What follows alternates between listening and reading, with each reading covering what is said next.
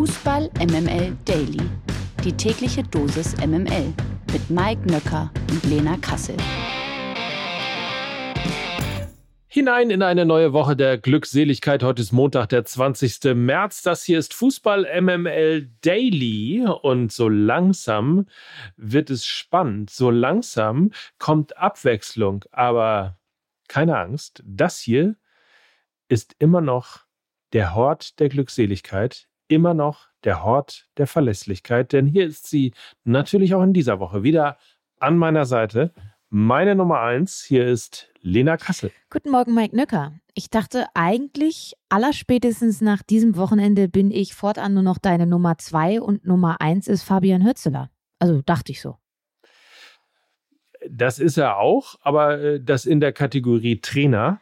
In der Kategorie Podcasterin bist du es natürlich. Na Gott sei Dank. Ja, hier bin ich ja nochmal mit blauem Auge davongekommen. Herrlich, ja, herrlich. Aber sowas von. Ja, herrlich, ne? So, neuer Tabellenführer ähm, ist, wir müssen das alles besprechen. Natürlich, und das tun wir auch. Aber trotzdem fangen wir dieses Mal ein bisschen anders an. Der Post des Tages auf Twitter ihr wisst ja, ne, normalerweise Bundesligaspieltag aufrollen und so weiter, aber heute müssen wir einen Post von Niklas Levinson vorziehen, weil er die vergangene Samstagskonferenz perfekt für uns einleitet. Levinson listete in einem Tweet mit freundlicher Unterstützung des Datendienstleisters Opta auf, wie oft pro Partie die Teams der Top 5 liegen zehn oder mehr erfolgreiche Pässe am Stück spielen. Mit einem Durchschnittswert von 9,8 liegt Ligue 1 auf Platz 1, logischerweise heißt ja auch Ligue 1, also Platz 1. Knapp gefolgt von der Premier League, La Liga und auf Platz 4 die Serie A. Mit einem Schnitt von 7,5 ist die Bundesliga in diesem Ranking abgeschlagener Letzter. Nimmt man den FC Bayern aus der Statistik heraus, dann äh, gelingt es einem Bundesliga-Team sogar nur 6,9 Mal pro Partie zehn oder mehr erfolgreiche Pässe am Stück zu spielen. Da sind wir so ein bisschen bei der Diskussion von Matthias Sammer ne, vom äh, letzten Wochenende beziehungsweise unter der Woche nach dem Ausscheiden aller übriger Mannschaften aus der Champions League bis auf den Bayern. Ähm, hängt die Bundesliga den Top-Ligen was das spielerische Niveau angeht, tatsächlich etwas hinterher? Oh, auf jeden Fall. Ich glaube, das hat das Wochenende nochmal eindrucksvoll dargeboten, zumindest äh, an alle, die um Samstag, am Samstag um 15.30 Uhr die Bundesliga-Konferenz geschaut haben. Das waren echte Fußballliebhaber, ja, so viel will gesagt sein. Und natürlich stand das in einem krassen Kontrast zu der Europapokalwoche mit Neapel und Manchester City. Äh, das waren ähm, sozusagen zwei unterschiedliche Sportarten. Ähm, nicht nur die Statistik mit den erfolgreichen Pässen ist beängstigend, sondern auch in den Top 5 Ligen spielt die Bundesliga die meisten langen Bälle, ähm, schafft die wenigsten Pässe am Stück und so weiter weiter und so fort. Also man kann auch sagen, Union Berlin ist derzeit das Aushängeschild der Bundesliga. Bedenkliche Entwicklung, wie ich finde. Also dieses Wochenende tat, tat echt weh. Ähm, risikofreudig, Spaß am Spiel, tolle Kombination. Von alledem war wenig zu sehen, bis auf Dortmund am Samstagabend. Die haben das ein bisschen wettgemacht.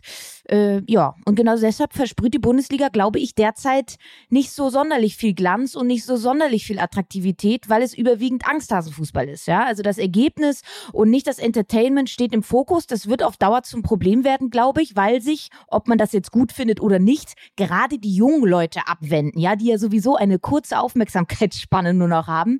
Das ist nicht ganz so schön anzusehen, ist nicht unterhaltsam, viel Taktik, wenig Spaß. Ich glaube, da muss sich die Bundesliga reformieren. Das klingt super. Viel Taktik, wenig Spaß, äh, Sicherheit im Vordergrund, Ergebnis, wenig Risiko.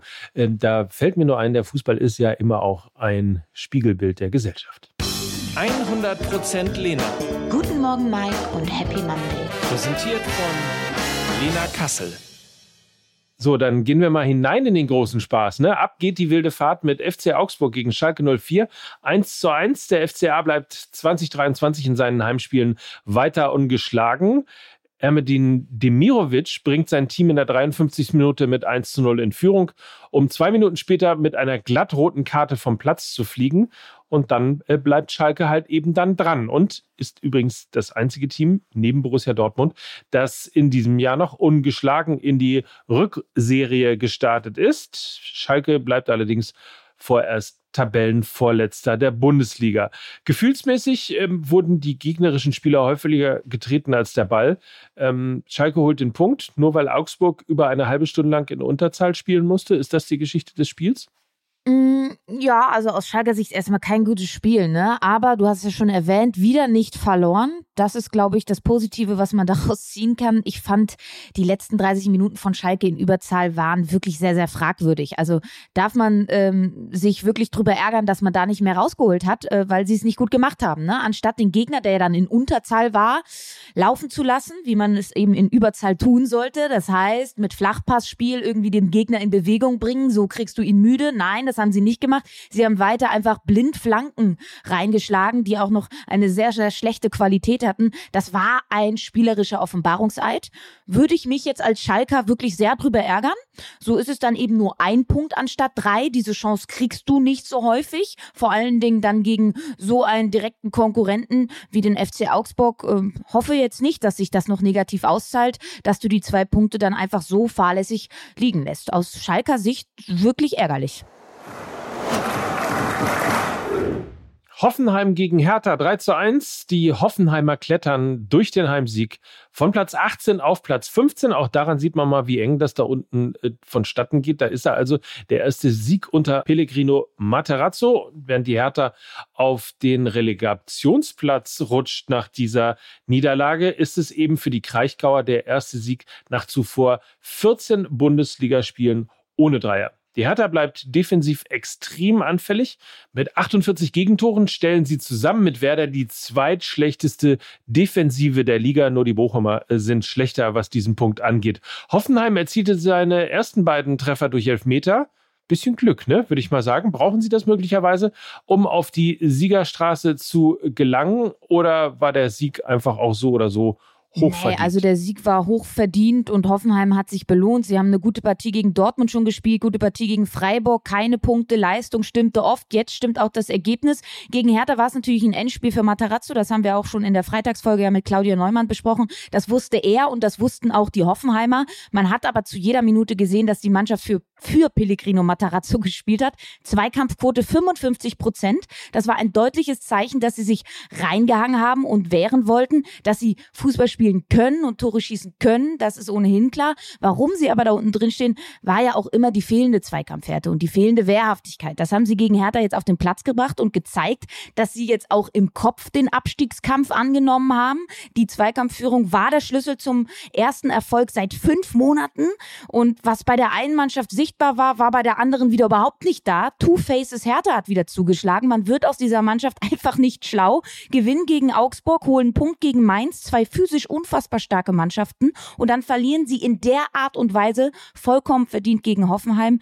Schwarz hat es äh, in seiner Amtszeit bisher nicht geschafft, die Mannschaft nachhaltig zu stabilisieren. Auf Erfolgserlebnisse folgen immer wieder Rückschläge. Aus dem Kader ist aber für mich, weil jetzt auch schon wieder die Trainerdebatte aufkocht, für mich ist aus dem Kader nicht mehr rauszuholen als Abstiegskampf. Das liegt nicht unbedingt nur am Trainer. Schwarz musste jetzt gegen Hoffenheim die Dreierkette umbauen, weil kurzfristig Kempf und Dadai ausgefallen sind. Und jetzt Obacht, dann verteidigten da in letzter Linie Plattenhardt, Uremovic und Rochel. Also das muss man dann so drastisch auch sagen, das war kein Bundesliganiveau im Defensivverhalten. Das zeigt dann eben aber auch, wie fragil das Gebilde ist. Sobald eine Stütze wegbricht, fällt das ganze Kartenhaus in sich zusammen. Sie haben kein Fundament. Das zeigen die abwechslungsreichen Ergebnisse und auch die abwechslungsreichen Leistungen. Stabilität ist nicht vorhanden. Die wirst du aber, glaube ich, brauchen, wenn du da unten bestehen möchtest. Ich glaube, am glücklichsten da unten äh, sind alle Mannschaften, weil da unten so viele Mannschaften Exakt sind, das. die alle am glücklichsten sind, dass die anderen auch nicht so besonders gut spielen, wie man beim nächsten Spiel sehen wird. VfB Stuttgart gegen VfL Wolfsburg 0 zu 1. Der VfB Stuttgart ist jetzt Tabellenletzter. Erstmals in dieser Saison gab es nach Abpfiff keinen Support aus der Cannstatter Kurve. Also da braut sich was zusammen und Labadias Punkteschnitt ist mit 0,6 jetzt fast genauso schlecht wie der von Vorgänger Materazzo mit 0,55. Fun Fact: Neue Nationalspieler Wagnermann stand beim Tabellenletzten Stuttgart nicht mal in der Startelf. Die Wölfe hingegen punkten fleißig weiter und sind jetzt schon seit vier Spielen ungeschlagen. Damit darf der VfL während der Länderspielpause auf Platz sieben verweilen. Also, das muss man mal sagen. Stuttgart, der ganz große Verlierer dieses Wochenendes.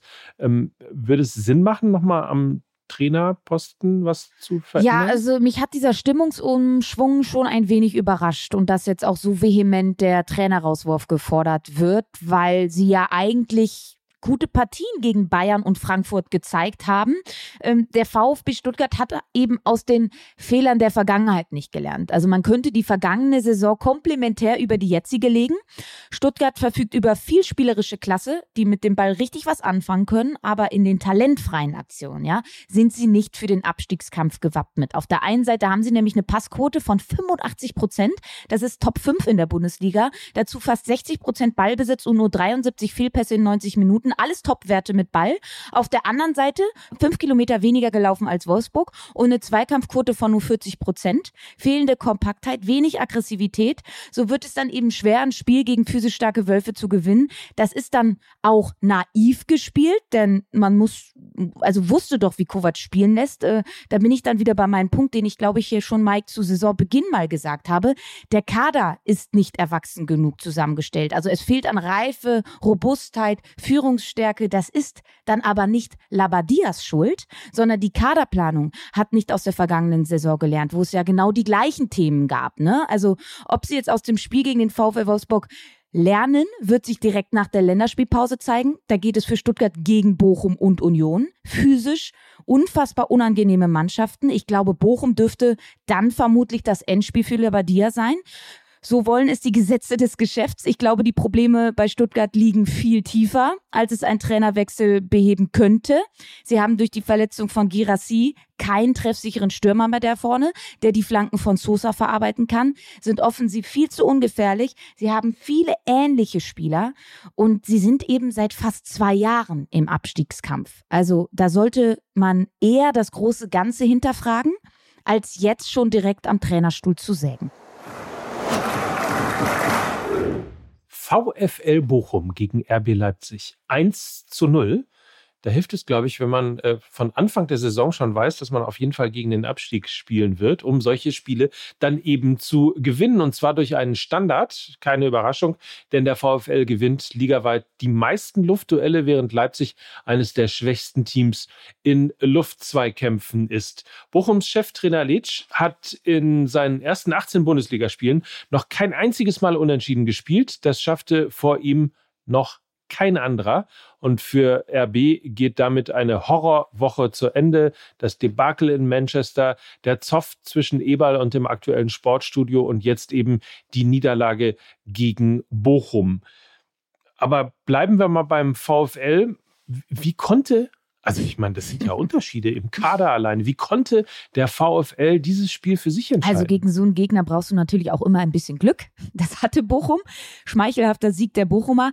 Klares Chancenplus für RB. Für mich ist es ein bisschen in etwa vergleichbar mit dem Spiel vom vergangenen Wochenende zwischen Schalke und Dortmund. Nur, dass Bochum sogar die drei Punkte mitnimmt, obwohl sie gerade hinten raus mehr Glück als Verstand hatten. Aber was auf Schalke gilt, gilt eben auch in Bochum.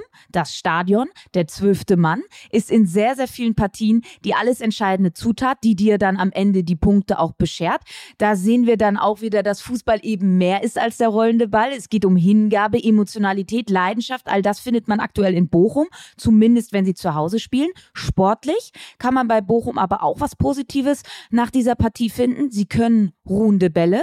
Wenn du spielerisch limitiert bist, ist das ein unfassbar wertvolles, wertvolles Tool, um Spiele eben zu gewinnen. Siehe gegen Köln mit zwei Standardtoren, jetzt gegen Leipzig nach einem langen Einwurf zum Erfolg gekommen. Zweiter Punkt. Zweites Spiel in Folge zu null und das vom VfL Bochum, die mit Abstand die meisten Gegentore in dieser Saison geschluckt haben. Wir haben es ja auch schon angesprochen. Was sich nämlich durch die ganze Saison gezogen hat, war die fehlende defensive Struktur. Ständige Wechsel in der letzten Kette. Dazu kein guter Torwart, aber so langsam findet Manuel Riemann wieder seine gute Form von der vergangenen Saison wieder. Man of the Match gegen Leipzig und sie finden da hinten so langsam ihre Stammformation. Gegen Köln und Leipzig mit der identischen Viererkette gespielt. Das gab es zuvor in dieser Saison äußerst selten. Soares links, Masovic und Ordetz in der Innenverteidigung und rechts Staphylidis das Tier. Also besonders das Innenverteidiger-Duo mit Masovic und Ordetz gefällt mir richtig, richtig gut. Masovic gegen Leipzig mit dem Tor des Tages gegen den FC auch schon mit einem Tor, wirken da plötzlich stabil hinten. 25 Punkte jetzt, kein Abstiegsplatz. Nach der Länderspielpause geht es gegen Frankfurt und Stuttgart. Bleibt die Viererkette personell so stehen? Dann haben sie sehr gute Chancen, im Abstiegskampf als Gewinner rauszugehen, weil sie alle Zutaten dafür besitzen. Standardstärke, guter Torhüter, eingespielte Defensive. Und war es nicht so, dass wir vor drei oder vier Spieltagen noch gesagt haben, Bochum, ja. das wird eng. So schnell kann es gehen. Apropos, so schnell kann es gehen. Der BVB ist damit neuer Tabellenführer der Bundesliga und hat die passenden Antworten auf die Niederlage in London und das Unentschieden gegen Schalke. Man of the Match ist Rafael Guerrero. Er trumpft im zentralen Mittelfeld auf, macht ein Tor und gibt zwei Vorlagen. Und das Punktepolster vom FC zu den Abstiegsplätzen schmilzt ganz schön dolle. Noch haben die Kölner sechs Punkte Vorsprung auf Platz 16. In den letzten fünf Spielen sammelten die Kölner allerdings nur einen Punkt. Ja, und da kann man nur sagen, der BVB knickt nach zuletzt zwei eher schwächeren Ergebnissen nicht ein, gewinnt deutlich gegen Köln. Ist das äh, möglicherweise auch eben ein Teil dieses ich möchte schon fast sagen, neuen oder zumindest ungewohnten BVB-Gesichts in dieser Saison. Ich fand, dieses Spiel hat auch gezeigt, wie gut der Kader ist. Ne? Also Kobel, Ötchan, Chan, Brandt, Adeyemi, Beino Gittens, alle nicht mit dabei gewesen und sie können ohne Qualitätsverlust durchwechseln. Sie ja auch. Und das ist neben Rafael Guerrero der zweite Man of the Match von, dieser, von dieser Partie. Moda Hut, das erste Mal seit sieben Monaten in der Startelf und er funktioniert direkt. Das zeigt auch, wie gesund die Mannschaftshygiene ist. Selbst die Leute von der Bank sind hellwach und fokussiert und funktionieren funktionieren sofort. Menschenfänger Terzic, ja. Wenn sie es schaffen, die Bayern zu schlagen, dann ist das, glaube ich, in dieser Verfassung aktuell mehr als möglich. Zur Wahrheit gehört natürlich auch, dass der FC die Dortmunder äh, in der ersten Halbzeit eingeladen hat. Ne? Also äh, der BVB hat das sehr, sehr, sehr gut dann gelöst, spielintelligent, die Schwächen des FC auch früh erkannt und gnadenlos bestraft fand es sehr, sehr gut, dass der BVB mit einem sehr offensiven Mittelfeld aus Dahut, Guerrero und Bellingham agiert hat. Also das spielerische Prunkstück bei dieser Partie und ein sehr fußballbejahender Ansatz, mit dem der FC extreme Probleme bekommen hat. Auch weil der FC im 4-4-2 mit Raute gespielt hat. Dadurch waren sie immer in Unterzahl mit einem Sechser im Zentrum. Viele Angriffe des BVB genau über das Zentrum initiiert. Und ich glaube, sie haben sich einfach extrem gut immer auch aus diesem zaghaften Pressing des FC lösen können. Sie sind immer ballnah verschoben. Dadurch ist der, über, der FC überhaupt nicht ins Pressing gekommen, was ja eigentlich einer der Stärken ist. Ähm, nur eine Zweikampfquote von 40 Prozent. Räume waren viel zu groß, als dass die Kölner irgendwie Zugriff bekommen hätten können. Und äh, durch das Verschieben, ich habe es ja gerade angesprochen, dieses ballnahe Verschieben hat der BVB immer wieder auch Gegenspieler mitgezogen. Dadurch haben sich Zwischenräume ergeben, in die dann eben Dahut und Guerrero reingelaufen sind. Ähm, war komplett der richtige Ansatz von Terzic, also dem eigentlich ja intensiven Spiel der Kölner mit spielerischer Kultur und Kreativität zu begegnen. Machen nicht so viele. Ähm, das war ein großer, großer Punkt, warum sie dieses Spiel gewonnen haben. Ähm, aber natürlich müssen wir auch noch kurz über den FC sprechen. Aktuell für mich Top 3 der schwächsten Teams in der Liga. Also sowohl von der Punkteausbeute als auch von der Art und Weise, wie sie spielen. Sie haben echt Glück, dass sie in der Hinrunde schon viele wichtige Punkte geholt haben. Zum Beispiel ja das Hinspiel gegen den BVB mit 3 zu 2 gewonnen. Man mag es kaum glauben. Mit und gegen den Ball ist das einfach viel, viel zu wenig. Also du schießt kaum Tore und fängst dir dann auch noch ein halbes Dutzend. Das ist eine sehr schlechte Kombination. Und dann vielleicht auch nochmal ein Appell, den wir ja am Freitag auch schon ein bisschen besprochen haben. Ausschließlich mit Intensität wird es nicht gehen. Das muss Baumgart erkennen. Pressing und Intensität ist ein Element im Fußball. Es ist aber keine Spielidee. Ja, ich glaube, das sollte man generell, könnte man zu vielen Mannschaften in der Bundesliga sagen. Das sind Elemente. Das ist keine Idee. So. Und da muss Baumgart sich jetzt einfach weiterentwickeln. Da muss sich der FC weiterentwickeln. Ich glaube, die Länderspielpause kommt aus FC-Sicht zur richtigen Zeit. So. So. Und die Frage ist, meint sie da jetzt den FC Köln oder den FC Bayern? Böse. Denn, böse, ja, denn Bayer Leverkusen gegen den FC Bayern 2 zu 1. Was für ein Kurioses Spiel. Amin Adli geht zweimal in der Partie im Strafraum zu Boden und kriegt jeweils eine gelbe Karte aufgrund einer vermeintlichen Schwalbe und in beiden Fällen korrigiert Schiedsrichter Tobias Stieler nach VAR-Einsatz seine Entscheidung und gewährt Leverkusen zwei Elfmeter. Die Bayern kommen über 90 Minuten nicht in Schwung, trotz Dreifachwechsel in der Halbzeit. Nabri, Sané und Musiala, die kamen nämlich zur Pause.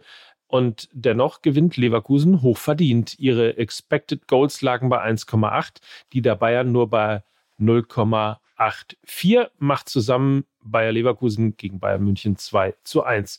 Und Lena, die Frage an dich, woher kommt dieses schwache Auftreten der Bayern auf einmal? Du, das ist eine äh, gute Frage. Ich würde also man kann natürlich immer aus der Schwäche der Bayern heraus argumentieren. Ich würde das gerne heute anders machen und eher aus der Stärke von Leverkusen argumentieren, weil die ein fantastisches Spiel absolviert haben. Ähm, vorne sind sie ja immer gut, gestern aber auch mit richtig guter Arbeit gegen den Ball, tolles Pressingverhalten und ich muss es wirklich sagen, was Alonso da in den letzten Wochen mit der Mannschaft gemacht hat, ist Xabi Alonso Masterclass. Also wir haben uns ja darüber beschwert. Kannst du dich noch daran erinnern, was für ein destruktiver Ansatz, wie langweilig jetzt Fußballspiele von Bayer Leverkusen gucken zu müssen. Er hat sie erst defensiv stabilisiert, dann das Umschaltverhalten perfektioniert und jetzt auch noch extrem stark mit Ball. Also der Entwicklungsschritt, auf den ich ja lange gewartet habe, der ist jetzt da. Richtig gutes Spiel. Wie sah das konkret aus? Alonso hat so verrückte Dinge gemacht, wie Andrich in die Innenverteidigung zu ziehen. Der hat nämlich als zentraler Innenverteidiger gespielt im 3-4-3. Dadurch war der Spielaufbau enorm kreativ, aber auch die Arbeit gegen den Ball, Andrich ja ein giftiger Zweikämpfer, war so der Maßstab. Also er war der Abwehrchef. Also irre, habe ich so in der Form auch noch nicht gesehen. Hat fast wie so ein Libero agiert. Dazu ein richtig guter Palacios. Beste Form, seitdem er bei Bayer ist. Nicht nur die zwei Tore gemacht gestern, sondern auch immer wieder auf Außen abgekippt und die Außen damit gedoppelt. Also so sind die Münchner nie offensiv über die Flügel durchgekommen, weil sie da immer in Unterzahl waren. Das war der zweite Matchplan-Erfolg von Alonso. Dazu sehr viele Seitenverlagerungen bei Bayer, also nicht nur vertikal, sondern diagonal gespielt. Dadurch haben sie auch immer wieder die Flügel äh, frei bekommen, weil die Bayern mit Cancelo und Davis sehr offensiv besetzt waren. Ähm, so haben sie die Bayern auch in Bewegung gebracht, immer wieder Lücken aufgerissen. Und äh, das Problem war eigentlich nur in der ersten Halbzeit, dass sie keinen Stürmer auf dem Feld haben. Also das habe ich mir so gedacht. Sie haben sich in so total viele aussichtsreiche Situationen gebracht. Und ich so, Mann, ey, wenn sie jetzt noch einen Stürmer hätten, kein Wunder, dass es dann eben zwei Elfmeter richten mussten. Ähm, ja, also das waren für mich die Gründe, warum Bayer Leverkusen dieses Spiel gewonnen hat. Und ja, wir können auch noch über Bayern reden. Verwunderlich, warum Musiala und Coman nicht von Anfang an gespielt haben für mich. Die zwei aktuell formstärksten Spieler. Wenn keine Verletzung vorlag, dann für mich fragwürdig. Manet und Müller funktionieren überhaupt nicht. Es bleibt dabei, Müller braucht einen Neuner vor sich. Choupo-Moting hat gefehlt. Du hast die Expected Goals angesprochen. Kaum nennenswerte Torchancen. Das ist sehr, sehr bedenklich. Dazu haben sie vorne wie hinten keine Zweikämpfe gewonnen. Also diese Mia San Mia Qualität und auch das gute Gegenpressing unter Nagelsmann, was wir schon gesehen haben, überhaupt nicht vorhanden. Nicht im Kollektiv agiert im Pressing. Dazu fand ich auch keine gute Tiefenstaffelung. Ähm, die, die Leverkusener konnten immer in Überzahl auf die letzte Kette äh, der Münchner zurennen. Und ja, die Bayern sind in dieser Saison für ein paar Schlendrians, sofern das der Plural ist von Schlendrian, gut. Augsburg, Gladbach, jetzt Leverkusen. Die Frage an dich jetzt, Mike. Kommt das jetzt zur richtigen Zeit oder zur falschen für den BVB? Weißt du, weißt du was ich gerade sagen wollte? So, und jetzt haben wir ja zwei Wochen Zeit, um die äh, Diskussion über die Frage, ob diese Niederlage ja. für die Bayern, für Borussia Dortmund zu früh oder zu spät kam ähm, oder wie auch immer kam. Ich wollte exakt das gleiche machen. Ich weiß es nicht. Ähm, man hat sich schon so oft in dieser Saison geirrt. Ich hätte auch nicht gedacht, dass sie gegen Leverkusen mhm. ähm, verlieren. Ich verweise da auf unsere Sendung am Freitag mit Claudia Neumann. Ähm, weil man eigentlich davon ausgeht, es sind die Bayern und die sind halt bei Top-Spielen, sind sie einfach top motiviert. Da haben sie jetzt auch mal das Gegenteil bewiesen. Also insofern, ich freue mich, sagen wir mal so, ich freue mich auf äh, das Spiel auf jeden Fall. Natürlich hat Borussia Dortmund nach dem 2 zu 2 im Hinspiel und äh, nach diesem fantastischen 6 zu 1 oder überhaupt der fantastischen Rückrunde ähm, natürlich Chancen, ist auf Augenhöhe mit den Bayern. Auf der anderen Seite ist es natürlich auch super für den BVB, weil selbst wenn sie jetzt verlieren, ähm, ist eigentlich äh, der gleiche Zustand wie vor diesem Spieltag wiederhergestellt. Dann führen die Bayern nur mit zwei Punkten und das Rennen bleibt weiter offen. Also ich glaube, lockerer als dieses Mal kannst du als Borussia Dortmund nicht in dieses Spiel gehen. Und Zeitenwende jetzt also auch in der Bundesliga. Der BVB reist als Tabellenführer nach München. Das ist eine neue Konstellation, die wir so auch noch nicht hatten. Vielleicht noch auch an alle Borussen. Die Bayern haben sehr, sehr viele Länderspielabstellungen. Sie können sich also nicht herausarbeiten aus dieser Negativspirale, weil die meisten gar nicht auf dem Campus sind. Beim BVB hingegen Brandt da, Reus da, Adeyemi da. Da ist schon mal eine ganze Achse, die einfach in Dortmund bleibt, die nicht zur Nationalmannschaft reist. Ich glaube, auch das wird ein großer Faktor werden. In der zweiten sieht man besser. So, auch in der zweiten Liga war am Wochenende richtig was los. Mai oh Mai, der HSV ließ im Aufstiegsrennen mal wieder federn. Na klar, es ist Frühling. Am Samstagmittag kamen die Hamburger im Heimspiel gegen Kiel nicht über ein Unentschieden hinaus. Um, Warum sprichst du so kielerisch? Ja, so im Heimspiel gegen Holzbein Kiel? So? Ja, ich, ich weiß gar nicht, was gerade mit mir passiert ist. Es ist sehr bedenklich. Ja. Ähm, ja. Egal, weiter im Text. Am Sonntag hat es dann auch ordentlich geknallt. Nicht nur sportlich, sondern auch auf den Rängen, denn in Braunschweig kam es zum Niedersachsen-Derby gegen Hannover 96. Das Spiel musste aufgrund von Pyrotechnik, Wurfgeschossen und Raketen gleich mehrfach unterbrochen werden. Das einzige sportliche Highlight in dieser Partie setzte Janis Nikolaou, der das Spiel mit seinem Treffer in der Nachspielzeit mit 1 zu 0 für die Eintracht entscheidet. Die Braunschweiger springen damit auf Platz 16 und sind nur noch sechs Punkte von Hannover 96 entfernt. Und Mike, natürlich war auch der FC St. Pauli im Einsatz. Platz. 5 zu 0 Sieg in Sandhausen. Achtes Spiel in Folge gewonnen. Steigen deine Jungs doch noch auf? Also, da muss ich natürlich sagen, dass wir äh, jetzt von Spiel zu Spiel denken, nur auf uns schauen und äh, am Ende die Tabelle natürlich äh, abgerechnet wird. Und ähm, sollte es da, in, also es ist natürlich ehrlicherweise atemberaubend, hat es noch nie gegeben. Acht Spiele in Folge gewinnt der FC St. Pauli. Ich hatte auch so ein bisschen das Gefühl, es ist so ein Copy-and-Paste-Spiel. Erst habe ich Dortmund gegen Köln gesehen am äh, Samstagabend und äh, als ich dann gestern Mittag Sandhausen gegen äh, St. Pauli geguckt habe, fühlte sich so ein bisschen bisschen an, äh, als wäre das das gleiche Spiel noch einmal, nur eben in anderen Farben. Ähm, fantastischer Fußball mit dabei. Es ist die große Frage. Also St. Pauli, wenn wir das mal durchspielen wollen, hat jetzt 41 äh, Punkte, ist Tabellenfünfter und ähm, hat damit acht Punkte Rückstand auf den HSV, neun Punkte auf Heidenheim und elf Punkte auf Darmstadt. Und wenn wir jetzt mal Darmstadt rauslassen, dann spielt der FC St. Pauli noch gegen Heidenheim und auch noch gegen den Hamburger Sportverein. Also, ähm, naja, ich weiß es nicht. Es wäre schon ehrlicherweise ein großes Wunder. Ich rechne nicht damit. Ich freue mich natürlich. Aber ähm, also was da im Moment beim FC St. Pauli passiert, ist ehrlicherweise atemberaubend. Weißt du, was hier in diesem Daily besonders giftig anschieben würde? Na? Relegation Hertha gegen Pauli. ja, hm. Grüß, Grüße äh, an Herrn Vogelsang schon mal an dieser Stelle. MML International. Eine interessante Begegnung gab es noch am späten gestrigen Abend. Die El Clasico-Wochen laufen ja momentan auf Hochtouren und gestern kam es zu eben diesem Liga-Duell zwischen FC Barcelona und Real Madrid. Und es war ein Duell mit großer Bedeutung, denn vor dem Spiel war Real als Tabellenzweiter bereits neun Punkte vom Tabellenführer aus Barcelona entfernt. Real hätte also gewinnen müssen, wenn sich zumindest eine kleine Chance auf die Meisterschaft noch hätte auftun können. Zwar gingen die Königlichen schon nach neun Minuten mit 1 zu 0 in Führung, am Ende entschied aber ein Last-Minute-Treffer von Frank Kessie wohl nicht nur die Begegnung, sondern auch die Meisterschaft. 2 zu 1 gewinnt Barcelona verdient und liegt jetzt zwölf Spieltage vor Schluss mit zwölf Punkten vor Real Madrid. Ich würde mal sagen, man kann den Cava schon kalt stellen. Ich glaube nicht, dass sich Barcelona das noch nehmen lassen wird. Der Blick aufs Nationalteam. Wie der DFB gestern bekannt gab, muss die deutsche Nationalmannschaft bei der bevorstehenden Länderspielpause auf Amel Bella Kotschap verzichten. Der Verteidiger des FC Southampton hatte sich beim 3:3 Unentschieden gegen die Spurs am vergangenen Wochenende eine Schulterverletzung zugezogen.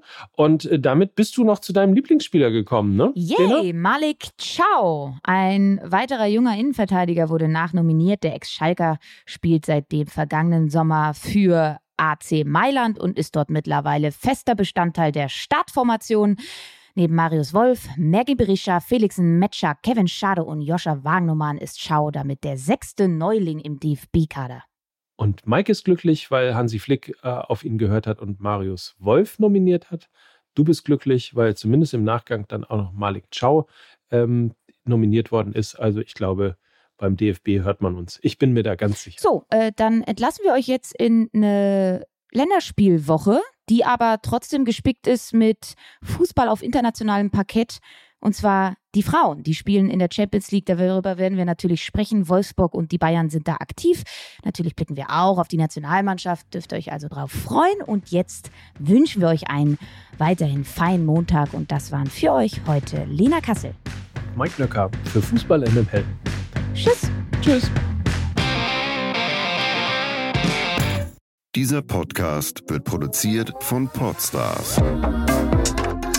bei OMR.